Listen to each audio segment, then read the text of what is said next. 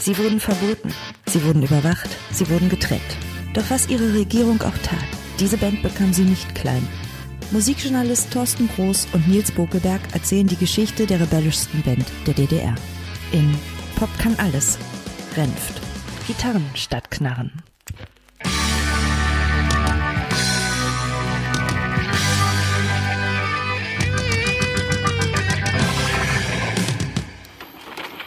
Hallo, liebe Freunde von Pop alles, Gitarren statt Knarren, Renft. Wir reden hier über die Geschichte der Klaus-Renft-Kombo, eine der größten, wichtigsten, aufregendsten Bands der DDR und darüber hinaus.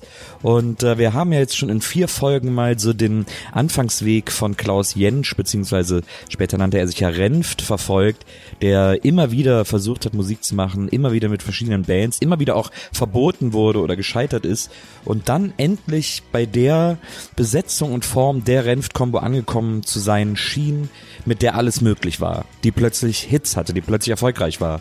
Ähm, heute rede ich mit Thorsten ein bisschen über diese Zeit der Hits und äh, warum die ganz schnell auch wieder bergab ging, wie man es sich bei dieser Bandbiografie mittlerweile eigentlich fast schon ein bisschen denken kann. Äh, darüber reden wir heute und äh, ich würde sagen, wir steigen direkt mal ins Gespräch ein. Ja, wir haben zuletzt darüber gesprochen, die Klaus-Renft-Kombo hat mit Verdi Rose Erd ihren ersten großen Hit und es sollte keine Eintagsfliege bleiben. Es ist vielmehr so, dass nicht so also relativ bald danach die Band ja genug Songs für ihr erstes Album zusammen hatte. Und das ist wirklich, wenn man sich das aus heutiger Sicht auch nochmal anhört, interessant, wie es da gelungen ist, diese völlig unterschiedlichen Individuen. Äh, das hat ja auch nicht so lange funktioniert, aber ja. dann irgendwie so unter ein Dach zu bekommen auf einem Album, was im Grunde stellenweise fast wie ein Sampler klingt, was natürlich daran liegt, dass sie drei verschiedene Sänger haben, aber auch, dass sie einen wahnsinnig facettenreichen Stilvielfalt verfolgt die ganze Zeit über. Und das ist irgendwie trotzdem gelingt, das aber so unter ein Banner zu bringen. Das erste Album war ja auch so ein bisschen so eine Single-Sammlung, das hat uns ja der äh, Volkmar André auch erzählt, dass da so die Songs alle jetzt nicht fürs Album konzipiert wurden, sondern alle so geschrieben und rausgehauen wurden. Und als man dann äh, mehr oder weniger genug zusammen hatte, hat im Studio noch zwei, drei irgendwie dazugepackt. Da hat man gesagt, komm, lass uns da jetzt mal ein Album draus machen. Thorsten hat sich mit Volkmar André getroffen. Das, äh, der war damals Redakteur bei der Schallplatte, wie er immer sagt. Also er war bei Amiga verantwortlich für für Produktionen, die da gemacht wurden und äh, saß aber jetzt nicht irgendwie nur im Studio rum, sondern hat quasi auch die Platten äh, dann zur anderen Seite hin gerechtfertigt. Also gegen die Leute, die Amiga äh, überwacht haben, sprich das kulturpolitische ja, äh, Ministerium der DDR. Thorsten hat sich mit ihm getroffen und ihn mal ein bisschen ausgefragt, wie das alles damals so war mit mit Renft und so. Und äh, das ist ganz interessant, was er dazu zu sagen hat. Das ist auch ein sehr interessanter Blick auf die Geschichte dieser Band und äh, in dieses Gespräch hören wir jetzt mal rein. Also aus meiner Sicht bestand Renft aus mindestens drei Köpfen, die jeweils so genial waren, dass sie ein eigenes Soloprojekt hätten davon tragen können. Das war also Cäsar, das war Kuno und das war Monster. Drei Handschriften, unterschiedlicher Art, die aber jeweils so potent waren und so kreativ, dass sie also äh, in diesem einen Pool also zunächst mal also äh, unterfordert waren, will ich mal so sagen. Ne? Also das heißt, sie steuerten jeweils etwas ganz Eigenes bei und davon lebt natürlich auch diese erste Renfplatte. Das heißt, sie ist also so interessant in der, äh, sag mal, musikalischen Handschrift, die die äh, drei einbringen. Und die anderen natürlich äh, machten da das mit. Äh, Jochen Hohl als Schlagzeuger, Piotr als Musiker für alle Fälle äh, und, und, und Remft selber. Das ist, das machte die Genialität dieser Truppe eigentlich aus. Und das war mir schon bewusst. Und jetzt war das Kunststück daraus, äh, eine auch für den Verkauf attraktive Platte zu machen, ohne dass es also erstens mal ein Verbot hakelt, was immer als Damoklesschwert äh, im Hintergrund lauerte, wenn da irgendwas schief geht. Also deshalb musste ich natürlich mit Remft selber auch darüber diskutieren, immer zu, was ist denn hier machbar und was ist denn nicht machbar. Ne? Aber ist dann diese Machbarkeit, äh, war das für Sie ein gefühlter Wert? Gab es da sozusagen so eine Art Schulung, gab es da irgendwann, da kamen da ab und zu äh, graue Herren vorbei, die gesagt als, haben, hören Sie mal jetzt in diesem Aber Monat, passen auf, als, als Musikredakteur, Produzent bei der Schallplatte sind Sie im Prinzip eine Art Kulturfunktionär, der das Spektrum der DDR-Kulturpolitik verinnerlicht hat. Da müssen sie nicht auf die Barrikaden steigen und laut rumbrüllen, aber äh, das wusste man. Also es gab also aus meiner Sicht immer zwei oder drei Tabus, äh, die man bitte umgehen sollte. Das eine war also keine Kritik an der Sowjetunion, habe ich immer gesagt. Zweitens, nichts Kritisches über die Umwelt, denn das war ein äh, unausgesprochenes Tabuthema. Und das dritte gab es eigentlich nicht. Das war ein freies. Das vermutlich auch nichts. Ach so, das dritte. Selbst, Moment, oder? es gab noch eins. Drogen. Das Drogenthema war tabu. Es existierte zwar auch nicht, aber wir waren Gottverdammt nochmal aufgefordert, es nicht zu kultivieren. Okay, das erstmal äh, dazu von Volkmar André und jetzt hören wir mal wieder in mein Gespräch mit Thorsten weiter rein, wie die Renft-Geschichte weiterging. Da gibt's immer schöne Geschichten, die dann äh, die Klaus Renf dann auch erzählt über die Entstehung der einzelnen Songs. Er hat zum Beispiel bei Wer die Rose ehrt, bei dem großen Hit, der ihm von Demmler, äh, von Kurt Demmler getextet wurde. Da sollte es zuerst heißen, wer die Rose ehrt, äh, wer die Rose, wer die Rose ehrt, der ehrt heutzutage auch den Stachel. Und das fand er so Horror, weil er gesagt hat, ich kann, das kann ich nicht singen. Das ist ja, das kann ein Monster auch nicht singen. Also Stachel ist kein Wort, das sich irgendwie gut singen lässt. Vor allem nicht in so einem Rocksong, irgendwie in so einem, in so einem äh, phonetischen Kontext sozusagen. Wer die Rose ehrt, der ehrt den Stachel. Ähm, und hat dann äh, Demmler dazu gebracht, aus dem Stachel einen Dorn zu machen was äh, schöner klingt und weicher klingt, aber alleine dieses eine Wort zu ändern war wohl schon ein tierischer Kampf. Also woran man sieht, wie krass an diesen Songs und an diesen Texten immer gefeilt wurde und wie viele Interessen da auch waren. Also einmal in dem Fall dann eben der Texter, äh, der irgendwie eine genaue Idee hat und diesen Stachel so schön findet, dann der Musiker, der sagt, das kann mein Sänger nicht singen, das klingt nicht schön, dann natürlich auch noch der Sänger, der irgendwie sagt, sorry, das singe ich nicht. Äh, da waren pro Song so viele Interessen vertreten, dass man wirklich das Gefühl hatte, Wahnsinn, dass die überhaupt ein Album zusammenkriegen. Ja, wobei Schoppe sich an die Zeit zum Beispiel auch durchaus noch erinnert als so unbeschwerte Phase in der Bandkarriere. Und er sagt so im Wesentlichen, das war so die Schwere des zweiten Albums, war noch nicht so drauf. Es ist eigentlich so ein unbeschwertes Hoppla, hier sind wir, äh, mitten auch ja in diese Liberalisierungsphase hinein. Das ist natürlich die wesentliche Voraussetzung für das Entstehen dieser Musik, ist ja die Tatsache, dass es damals in der DDR nach den bleiernen 60er Jahren, wo alles im Grunde unterdrückt wurde, was den Obrigkeiten nicht recht war, ausgerechnet durch Erich Honecker zu einer äh, zwischenzeitlichen Liberalisierungsphase kam, wo eine erhebliche Öffnung in vielen Bereichen stattfand in der Kulturpolitik, die von der Renf dann insbesondere profitiert hat, ja, vor allem auch auf diesem Album, das muss man sagen, ne? Ganz interessant an der Stelle, wir gehen einfach mal aus dem Gespräch raus, ganz interessant an der Stelle ist, dass Thorsten äh, mit Michael Rauhut telefoniert hat. Michael Rauhut ist wirklich der Nummer eins Experte, wenn es um Ostrock, wenn es um, um Rockbands in der DDR geht. Da kommt man an diesem Mann nicht vorbei, er hat sämtliche Standardwerke darüber geschrieben. Ähm, er ist auch äh, Doktor, er ist Professor äh, für populäre Musik äh, in einer Universität in Norwegen und ähm, also der ist wirklich ein absoluter Oberexperte und äh, es ist super, super toll, dass wir den ans Telefon gekriegt haben und Thorsten mit ihm sprechen konnte, weil der uns natürlich auch nochmal sehr viele Einblicke geben konnte und sehr detailliert erklären konnte, äh, wie man überhaupt Renft einzuordnen hat und wie man die ganze Bandgeschichte einzuordnen hat. Und ähm, was ganz interessant war an dem Gespräch, weil das gerade an dieser Stelle jetzt irgendwie so gut passt, äh, ist, was Michael Rauhut so erzählt hat über den Ruf, den Renft hatte. Und da hören wir jetzt mal rein. Also es war ja in der DDR und in der damaligen Zeit äh, so, dass viel kursierte natürlich über Mundpropaganda und über Gerücht. Also als junger Mann oder äh, quasi noch als Kind, äh, ich durfte damals noch nicht zu, zum Tanz gehen oder zu Konzerten. Also man hat vieles nur vom Hörensagen mitgekriegt und Remft hat einen speziellen Ruf gehabt. Also man kannte die Bilder und so ein Typ wie Monster, der sah schon ziemlich rebellisch aus. Also man, man hat dazu natürlich dann irgendwie auch so Projektionen entwickelt. Es kursierten dann die Stories, was auf dem Tanzsaal abging, also dass die auch sehr trinkfest waren und also dem Exzess auch nicht abgeneigt. Also die hatten so ein spezielles Image. Äh, so ein bisschen ging das in Richtung verboten oder am Rande des Legalen. Äh, also und das hat natürlich einen Jugendlichen besonders gereizt. So wollte man ja sein. Also man wollte nicht im Mainstream schwimmen, sondern man wollte sich von den anderen abheben und Remft waren in der Hinsicht die großen Vorbilder. Ja, auf jeden Fall. Ich meine, es ist ja so in den ersten Jahren gab es eine relativ hohe Fluktuation noch bei der Gruppe, davon ganz mal davon abgesehen, die ganzen Vorläufer jetzt mal außen vor. Es musste sich erst finden.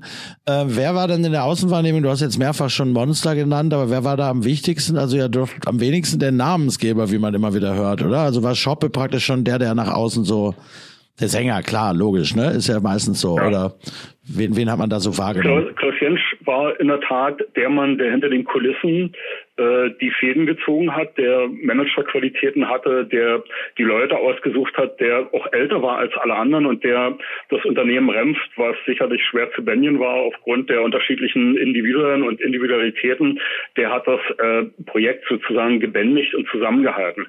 Aber äh, nach außen hin repräsentiert wurde die Band in allererster Linie durch die drei Sänger. Das war was ganz Besonderes, äh, auch in der DDR, dass Remf drei Frontmänner hatte. Und äh, nicht nur drei Leute, die mal zum Mikrofon gegriffen haben, sondern drei Typen, also drei Charaktere. Kuno, Christian Kunert, Peter Gläser, Cäsar und äh, Thomas Schoppe Monster. Das waren drei ganz unterschiedliche Sängertypen. Die drei waren's. Also ja. die, die drei waren am wichtigsten.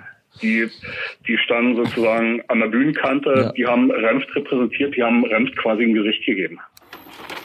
Ja, großartig. Äh, Michael Rauhut, wie er uns irgendwie alles nochmal erklärt und einordnet und so. Das ist wirklich eine der, der Kronzeugen, die man für so eine, für so eine Geschichte haben muss. Wir gehen jetzt mal wieder zurück in die Kneipe und gucken mal, wie Thorsten und ich uns die Geschichte von Renft weitererzählt haben. Ich kann mal, äh, weil das finde ich ganz interessant, das ist vielleicht so sehr äh, symptomatisch für, äh, für die Art, wie die Arbeit im Studio, wie man sich die vorstellen muss. Denn Renft hat im Interview äh, mal erzählt, äh, wie sie einen Song im Studio aufgenommen haben, äh, nämlich Wandersmann. Und äh, ich erzähle einfach mal, wie er das, wie er das nacherzählt. Ich lese das mal vor, äh, weil das finde ich irgendwie eine ganz schöne äh, Geschichte. Die geht folgendermaßen. Also, wir waren im Studio und plötzlich rastete Monster aus. Der Grund, er sollte den Wandersmann singen und wollte nicht. Ich singe keine Schlager. Ganz ruhig sagte ich zu ihm, los Monster, mach keinen Scheiß, die Zeit läuft uns weg. Er dreht sich rum und brüllt, ich will keine Schlager singen, verdammt nochmal. Er heulte und hämmerte mit seinen Fäusten gegen die Wand. Manchmal war ihm vieles zu weich, nicht hart, nicht epochal genug, nicht so, wie er sich seine Lieder vorstellte, wie sie sein sollten. Den Wandersmann hat ja auch Cäsar geschrieben. Jedenfalls, nach zehn Minuten hatte er sich einigermaßen beruhigt. Zum Glück blieb von seinem Protest nur übrig, dass die Tonart nicht seiner angestammten Tonhöhe, also der Höhe, in der seine Stimme am besten zum Tragen kommt, entsprechen würde. Der Kompromiss bestand darin, die Geschwindigkeit des Bandes, zu dem er singen musste, zu erhöhen. Dadurch klang seine Stimme besser, ein bisschen aggressiver. Monster hatte es akzeptiert und wir waren da durch. Hör dir die Aufnahme mal an. Die ist faktisch in keiner Tonart. Irgendwo zwischen F und Fis. Und deshalb konnte man sie auch nicht, könnte man sie auch nicht mitspielen. Also ich sage dir, einer der Typen war schlimmer als der andere. Glücklicherweise oft im positiven Sinne.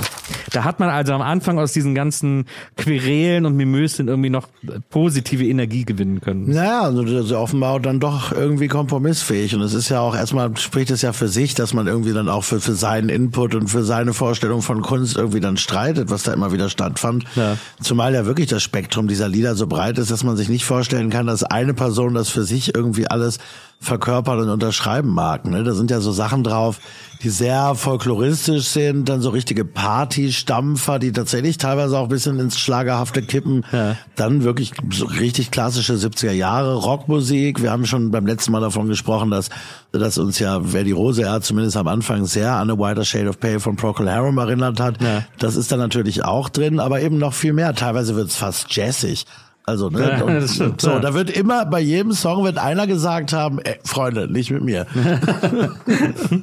es gibt äh, noch einen Song aus dieser Zeit, in der die die ganzen Singles äh, veröffentlicht haben, der dann auch auf dem ersten Album gelandet ist. Der hat vielleicht auch eine sehr interessante ähm, Entstehungsgeschichte. Ich würde sagen, wir hören uns den erstmal an und dann äh, erzähle ich mal, was äh, Renft erzählt hat, wie dieser Song entstanden ist. Und zwar handelt es sich dabei um Zwischen Liebe und Zorn. Da hören wir jetzt mal rein. Sagt, ist das genug?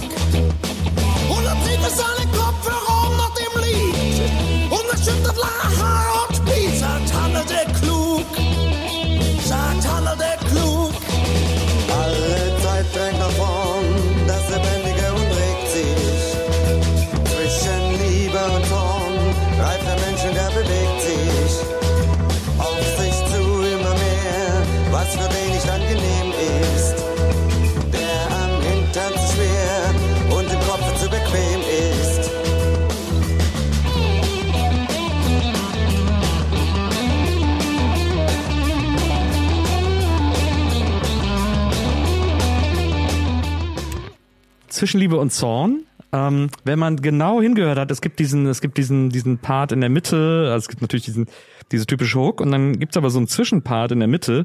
Und äh, bei dem kann man am besten hören, wie dieses Lied entstanden ist, äh, denn äh, Renft selber hat gesagt, er hat eines Nachmittags mal äh, zum ersten Mal Whole Lotta Love von Led Zeppelin ah. gehört. Und das hätte ihn umgehauen, das Lied. Und dann ist er äh, abends auf der Probe, hatten alle irgendwie keinen Bock mehr so richtig oder nach dem Konzert oder so, hatten irgendwie alle keinen Bock mehr zu spielen, dann hat er gesagt, hier guck mal, ich habe heute dieses Lied gehört und hat denen das Riff von Whole Lotta Love vorgespielt. Und dann ist Cäsar wohl dazu und hat dann und daraus ist dann so sofort äh, äh, haben die so ein bisschen gejammt und so ein bisschen auf diesem auf diesem Riff rumgekaut äh, und daraus ist dann äh, zwischen Liebe und Zorn direkt entstanden. Genau, also auch wieder eine Cäsar-Komposition. Der war ja. schon besonders äh, talentiert und eigentlich damals bei der Veröffentlichung nur die B-Seite einer Single, die zu dem Zeit zu der Zeit irgendwann erschienen ist, aber mit den Jahren zum Renf-Klassiker geworden durch die Konzerte vor allem. Ne? Und genau. heute irgendwie so ein Ostblock-Klassiker. Ich finde den Mix ganz interessant. Also den Mittelpart, da hört man das ja, diese Zeppelin-Verweis ja, total, weil er das natürlich, aber auch, weil er das aber auch gesanglich kann, so, ne? Ja. Das haben wir ja auch schon mal gesagt, glaube ich.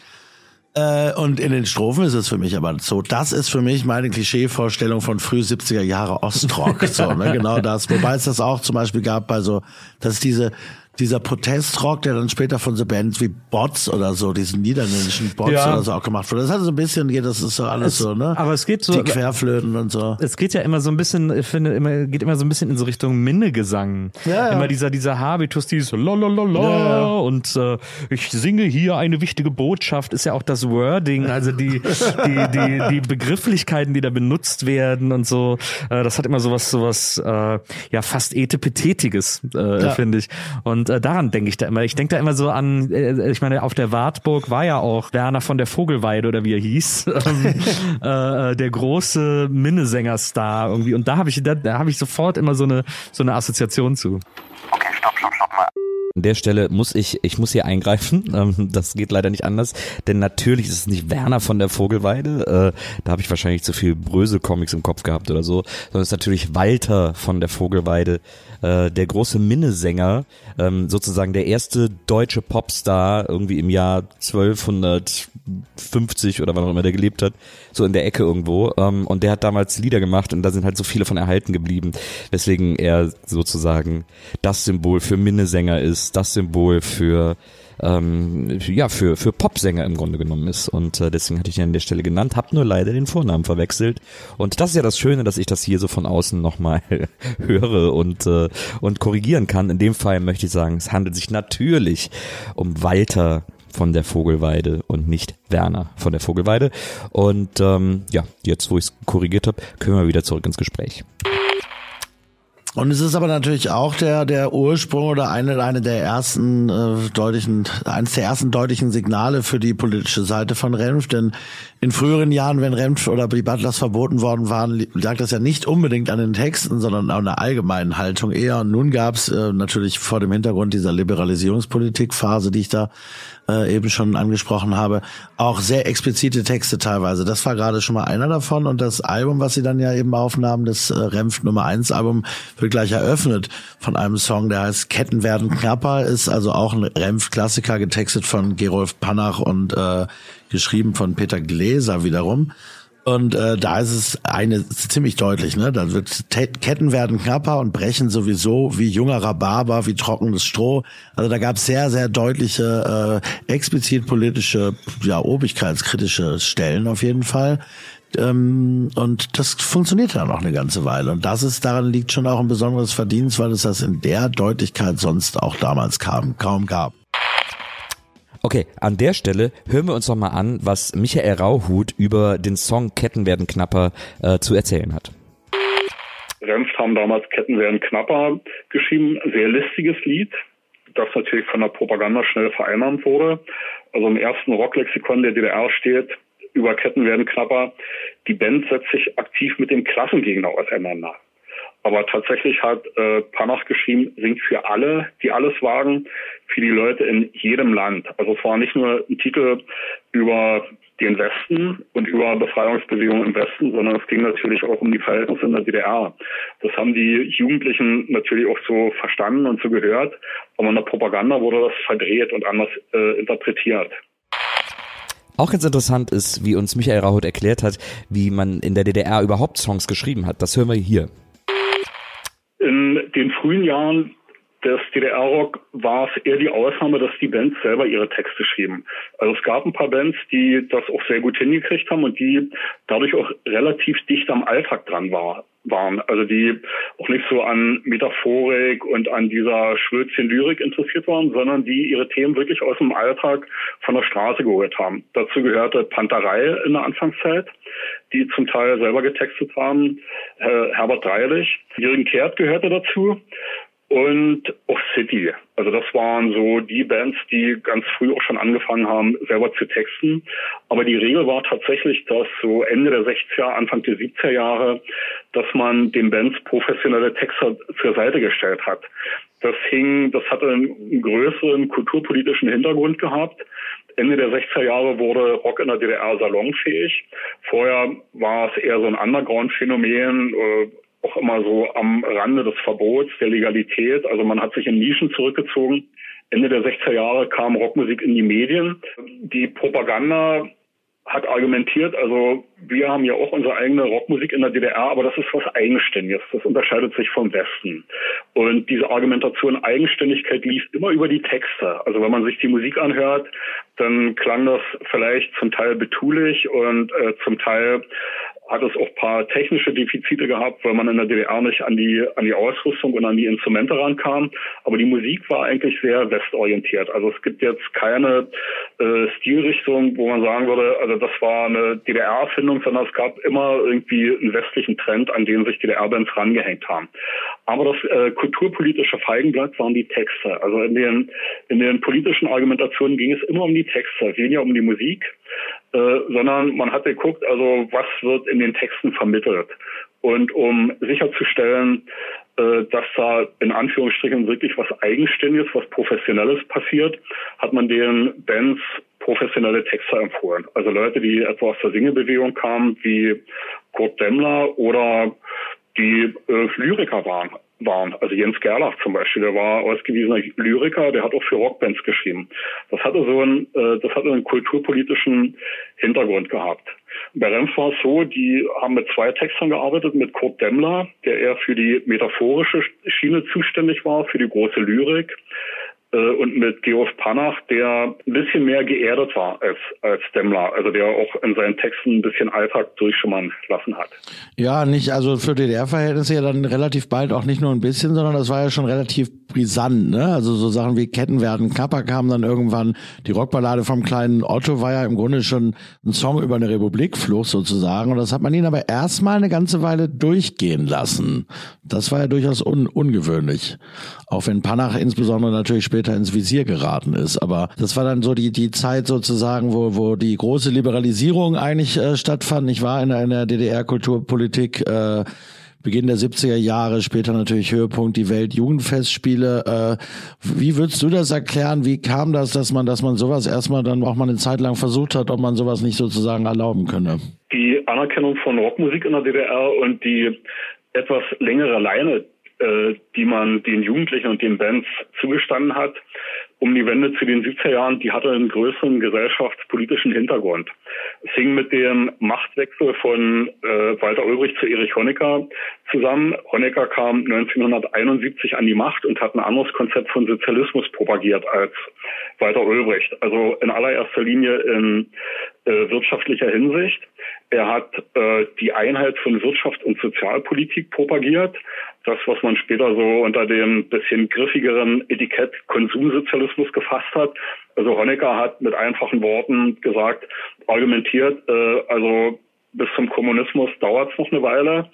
Äh, wir müssen uns jetzt im Sozialismus als eine längere Phase einrichten. Und es ist wichtig, dass die Leute äh, auch in, in der Gegenwart, in der, in der jetzigen Zeit, äh, also dass sie nicht nur die Ärmel hochkrempeln, sondern dass auch deren Bedürfnisse befriedigt werden. Also Bedürfnisbefriedigung war ein großer Slogan gewesen. Also man hat die, die äh, Leine ein bisschen lockerer gelassen, man hat äh, Rockmusik äh, akzeptiert. Äh, es gab auf einmal Jeans zu kaufen. Man hat sich so ein bisschen in Richtung Westen geöffnet. Man hat sich weltoffener äh, präsentiert. Äh, Erich Honecker hat 1971 einen Satz gesagt, der damals ganz große Hoffnung geweckt hat. Er hat nämlich gesagt, wenn man von einer festen Position des Sozialismus ausgeht, kann es meines Erachtens auf dem Gebiet von Kunst und Literatur keine Tabus geben. Und das war natürlich äh, Satz, der aufhorchen ließ, weil nach der verknöcherten und äh, eisigen Zeit, die, die man unter Ulbricht erlebt hat, hat man gehofft, dass es jetzt lockerer und äh, liberaler wird. Und jetzt wieder zurück zum Gespräch von Thorsten und mir. Es wird ja im Grunde genommen gab's äh, das große Rockband-Duo äh, in der DDR zu der Zeit.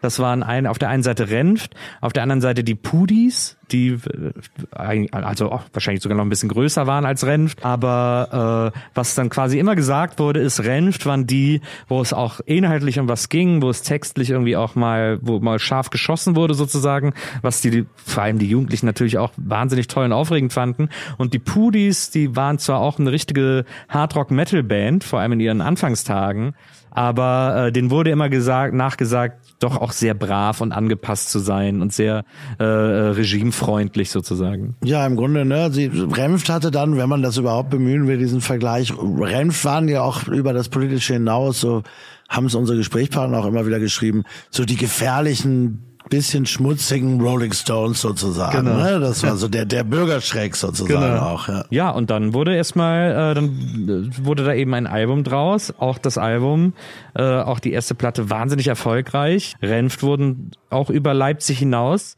äh, zu Stars und äh, zu einer Band, die irgendwie äh, nur sehr schwer aus diesem ganzen Apparat wegzudenken war. Ja, ähm, Renf Nummer eins, es gilt als einer der Top-Ostrock-Klassiker heute und ist hunderttausende Male verkauft worden. Also sie wurden wirklich eine richtig große Band dann. Na.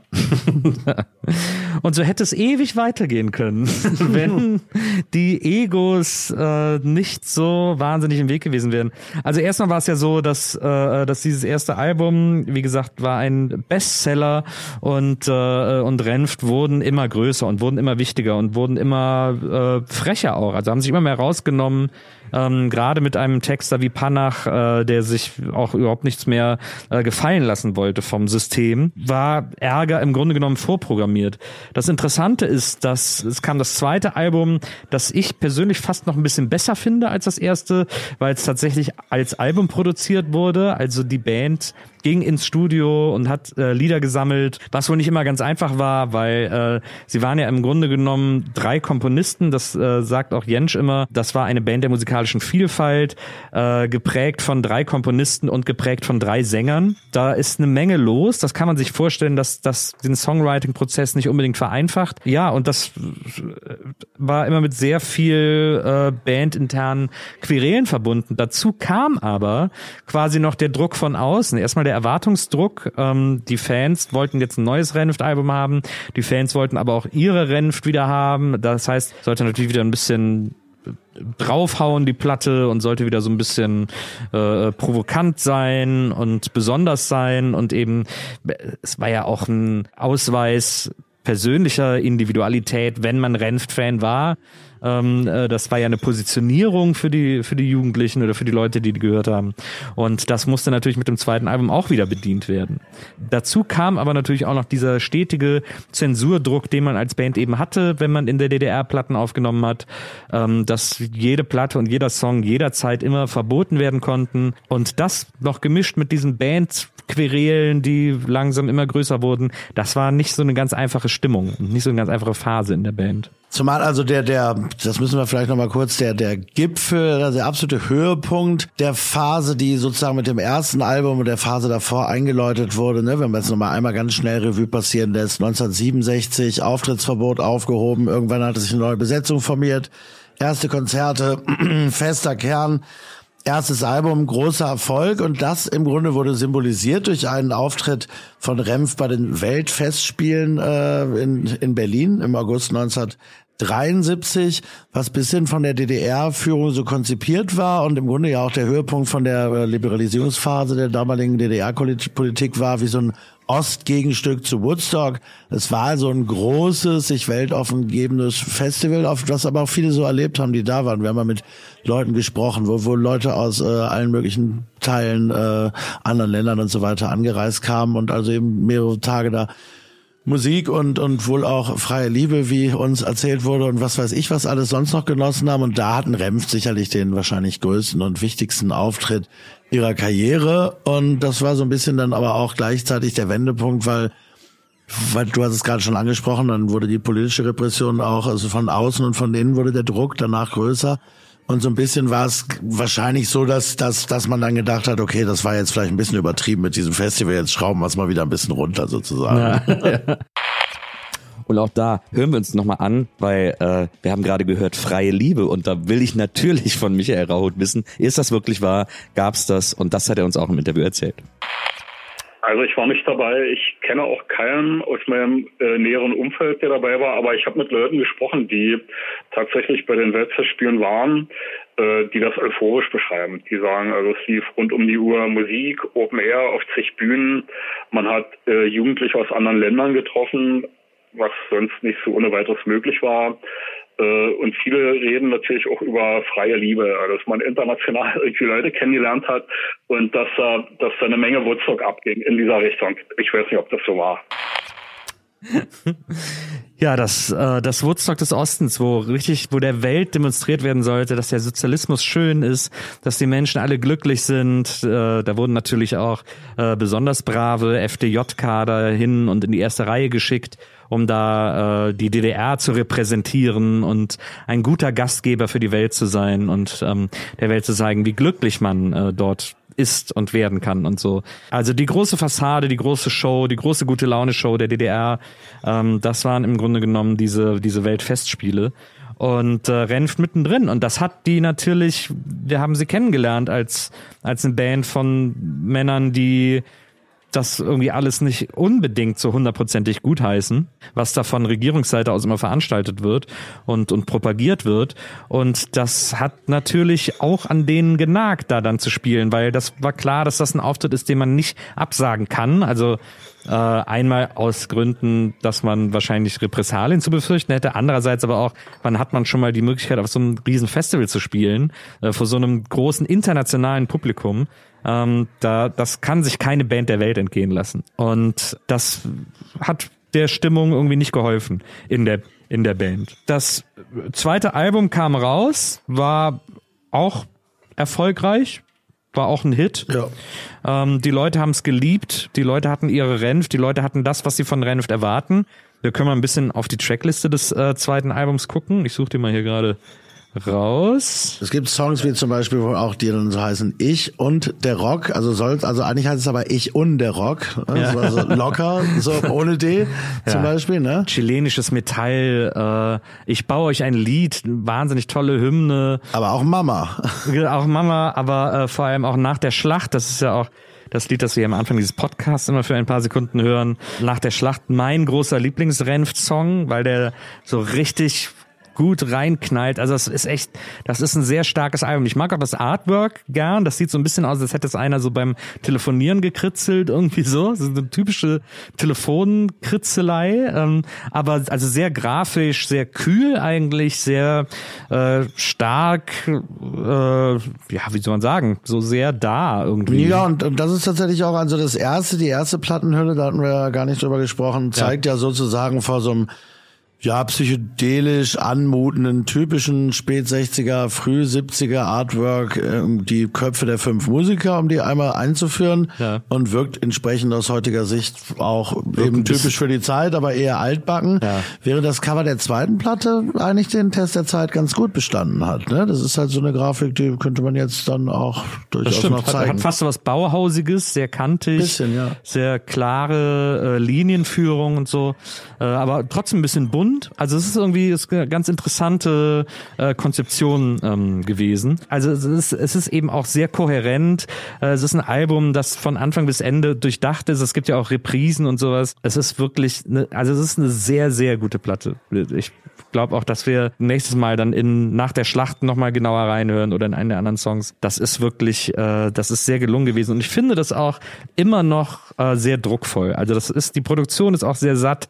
Ähm, das, das haut heute noch relativ gut rein. Also gut gealtert. Es klingt natürlich wie eine alte Rockplatte, aber klingt nicht so staubig wie jetzt, wenn man sich jetzt eine alte Status Quo-Platte zum Beispiel anhört. Ja, ja, und es ist tatsächlich das eher das in sich geschlossene Werk, während, während auf dem ersten wahrscheinlich eher die größeren Einzelhits waren Genau. und so wahre Ostrock-Klassiker, über die wir, glaube ich, noch gar nicht gesprochen haben, ja auch wie Gänselieschen oder Apfeltraum. Das sind so Dinger, die da, Ja. glaube ich, auf jeder Party bis heute laufen müssen, sozusagen. Ja. Ähm, und jetzt haben wir aber das geschlossenere Album. Und da hat uns der Volkmar André ja auch eine ganze Menge äh, zu erzählt, wie das so, so technisch lief. Ich meine, es war natürlich schwierig mit dem Equipment, Ja. äh, solche Aufnahmen herzustellen, aber es war nicht unmöglich. Und es gab durchaus Mittel und Wege, dann auch das zu bekommen, was man haben wollte und dann so einen Sound auch hinzukriegen. Genau. An der Stelle ist es natürlich interessant, jemand zu fragen, der quasi in diese ganzen Plattenverkaufssache involviert war. Und da haben wir den Volkmar André, der uns mal erzählt, was mit der Platte, wie die Platte lief.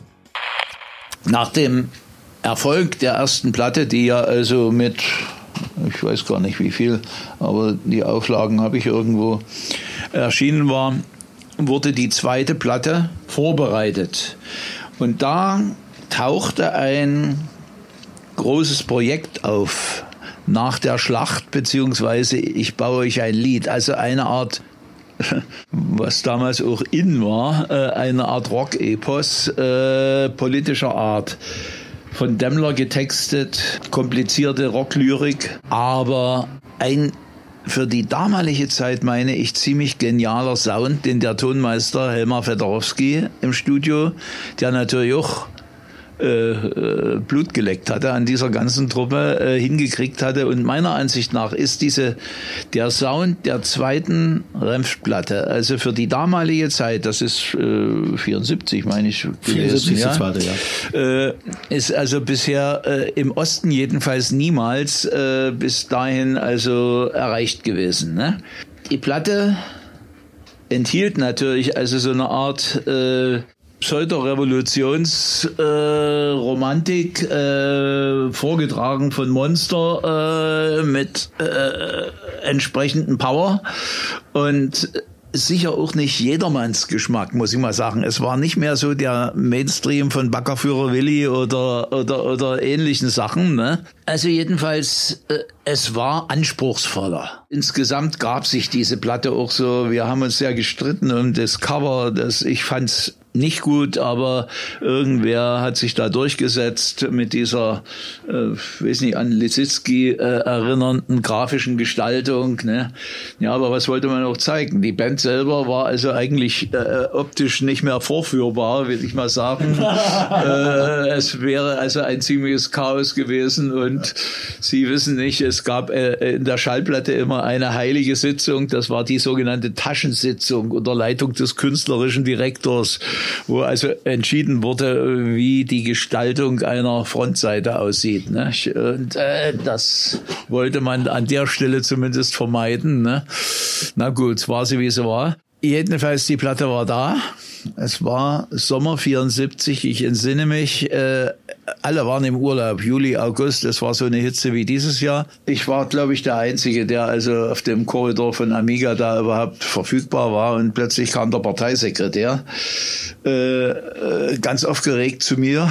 Es war ein älterer freundlicher Herr eigentlich, ne, mit der Anpressung der Renftplatte. Was war nämlich passiert? Also äh, der Produktionsauftrag, das hatte ich geschrieben, marschiert ja durch alle Bereiche und Abteilungen und der ist auch mehrmals hin und her gegangen, weil über diese Texte von Demmler speziell und auch von Panach wurde also sehr diskutiert. Äh, aber wir haben uns dann also doch durchgerungen, das zu machen.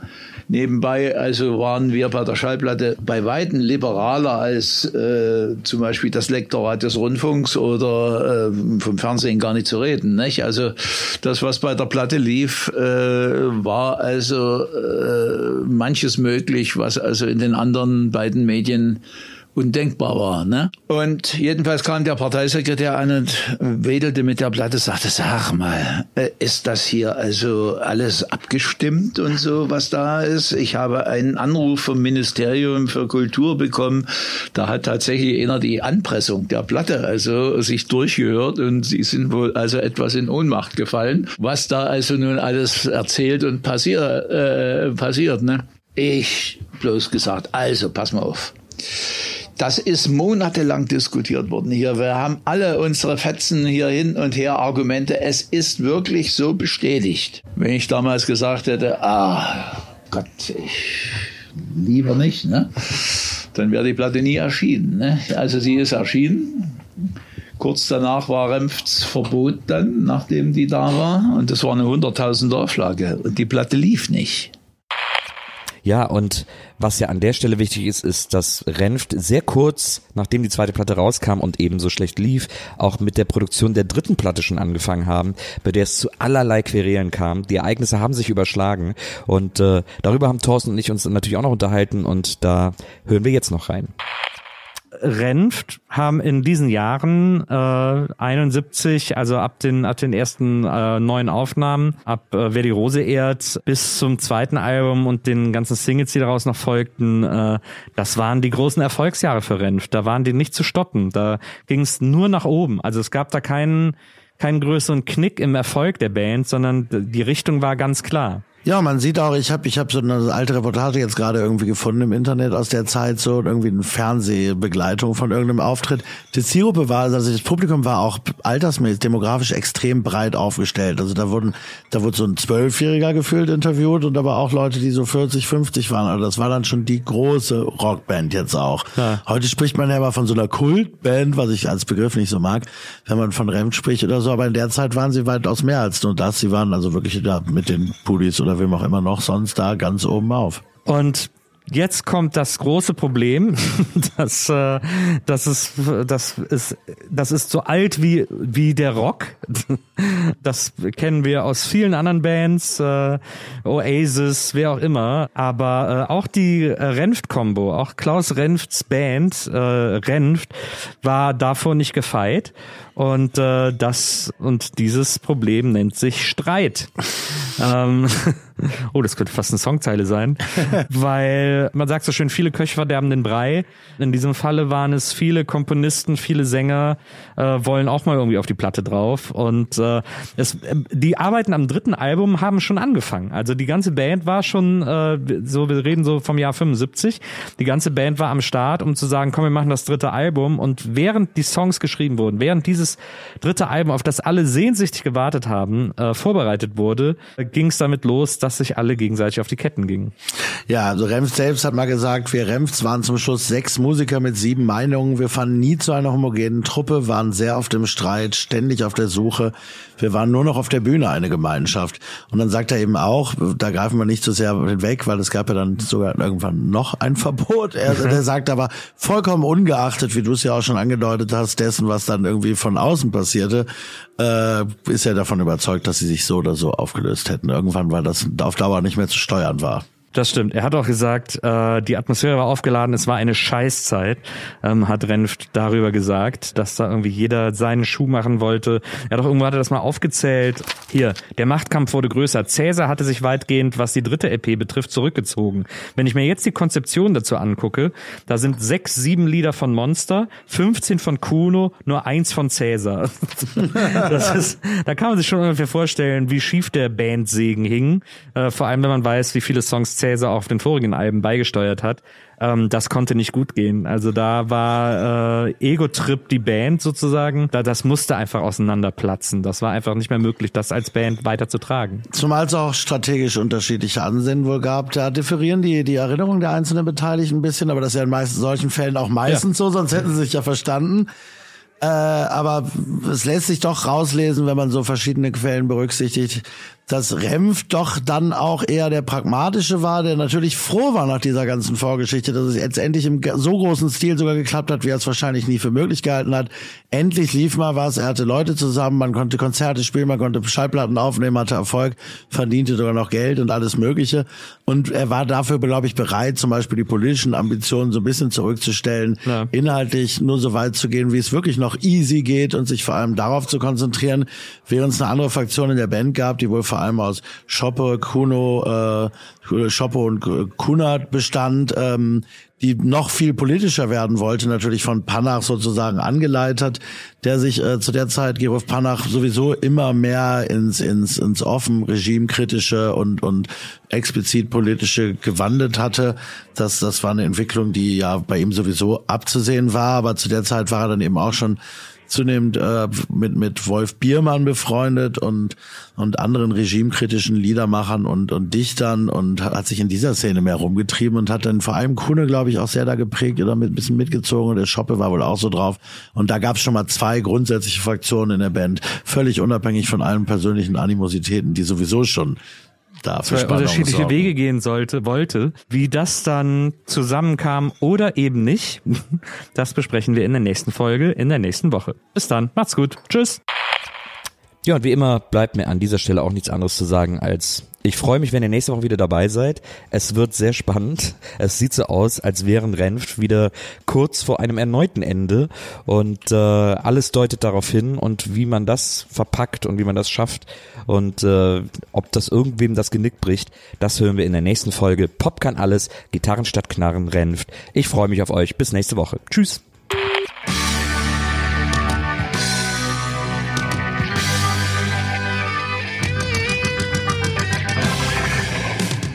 Pop kann alles. Renft. Gitarren statt Knarren. Ist eine Lautgutproduktion. Moderation, Interviews und Recherche Thorsten Groß. Moderation und Drehbuch Nils Bokelberg. Schnitt Maike Nissen. Produktion Pool Artists. Katrin Lugert, Marketing und Sales. Anja Kurz, Content und Social Media. Sven Rühlicke, Management Lautgut und Ruben Schulze-Fröhlich, Projektleitung. Mehr Informationen zu Pop kann alles findet ihr auf Facebook unter Pop kann alles und auf Twitter at Pop kann alles. Euch hat dieser Podcast gefallen? Dann hört doch auch einmal in eine unserer anderen Produktionen rein, wie zum Beispiel Ich hau ab, die Geschichte einer Republikflucht. Erzählt wird die Geschichte von Hansi, der mit 17 Jahren versucht hat, aus der DDR zu fliehen. Mit 17 wollte ich ja Republikfluchtversuch machen, weißt ja. Warum überhaupt? Warum?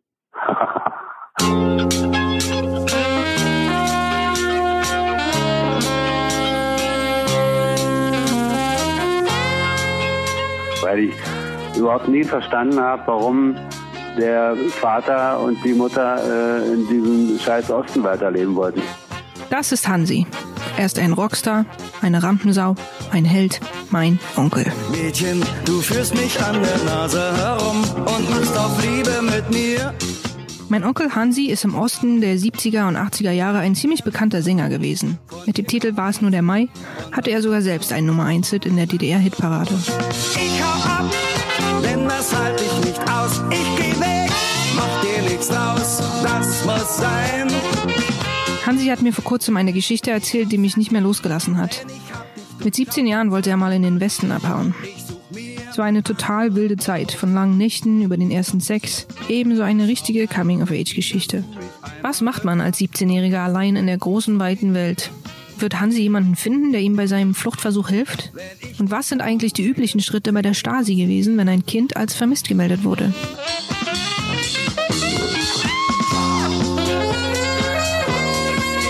Ich hau ab. Die Geschichte einer Republikflucht.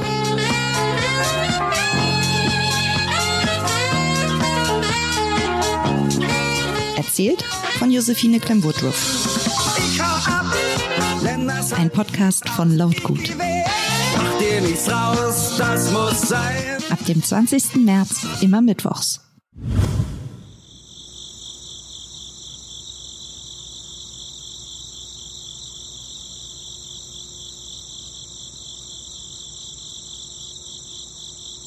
Ja, also wegen mir äh, kannst du jetzt auf Stopp drücken. Ne? Ich bin eigentlich fertig. Die Folge ist vorbei. Ähm, das war's. Also mach, mach ruhig Stopp.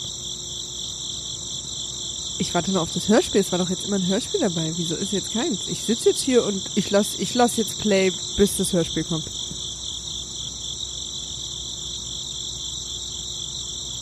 Ja, aber, aber gibt keins. Gibt halt in der Folge kein Hörspiel. Das ist die eine Folge ohne Hörspiel. Oder war das jetzt ein?